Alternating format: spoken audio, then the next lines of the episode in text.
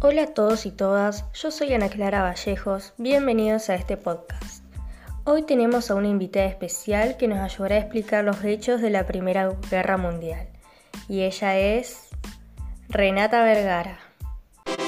Bueno, hola a todos, yo soy Renata Vergara Ulchak y muchas gracias por invitarme.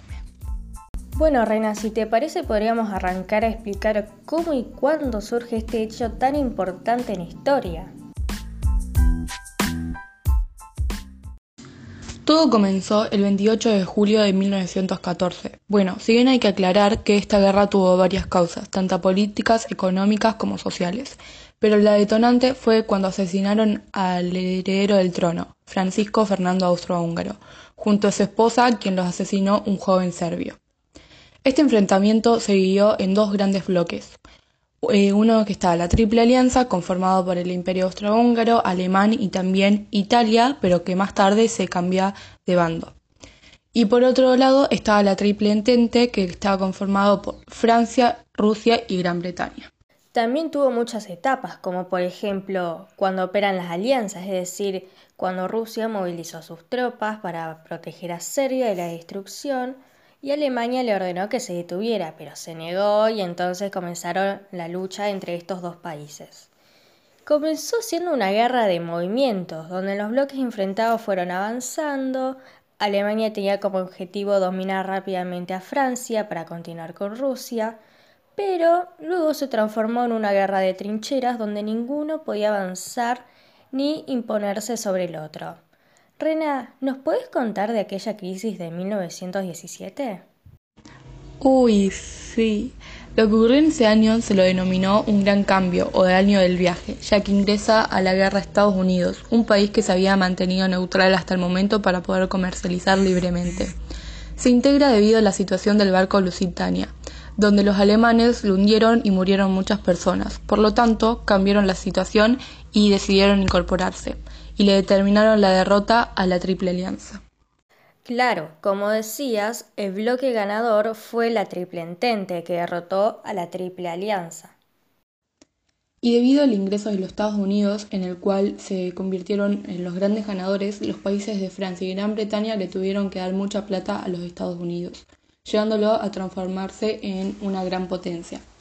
Y con respecto a Rusia, en 1917 se tuvieron que retirar porque tenían que resolver los problemas internos que tenían.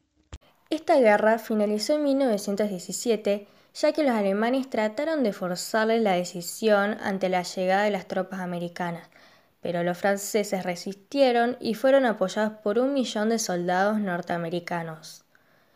El imperio alemán, que ya no contaba con reservas, decidió ponerle fin a la guerra, pero si bien quedaron algunos asuntos pendientes que se resolvieron el 28 de junio de 1918 cuando se firmó el Tratado de Versalles. Lo que pasó ese día fue que se firmó el alto fuego entre las potencias centrales y los aliados. Un año siguiente, en el Palacio de Versalles, se tomaron duras medidas para Alemania. Francia le exigía el desarme alemán, el pago de reparaciones y la devolución de Alsacia y Lorena. Los británicos buscaban que Alemania pudiera detener la creciente influencia del comunismo por lo que no querían tomar medidas tan duras. Y Estados Unidos buscaba la paz justa y duradera, ya que luchaba por la instauración de un nuevo orden internacional. La resolución de Versalles ordenó a Alemania el desarme de ceder territorios sin pagar cuantiosas reparaciones. Bueno, también hay que aclarar que la posición de nuestro país fue de neutralidad.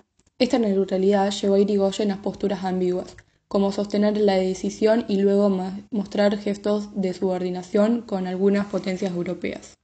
Produjo algunas consecuencias, como en la economía, la disminución del capital, mano de obra y manufacturas que antes provenían de Europa.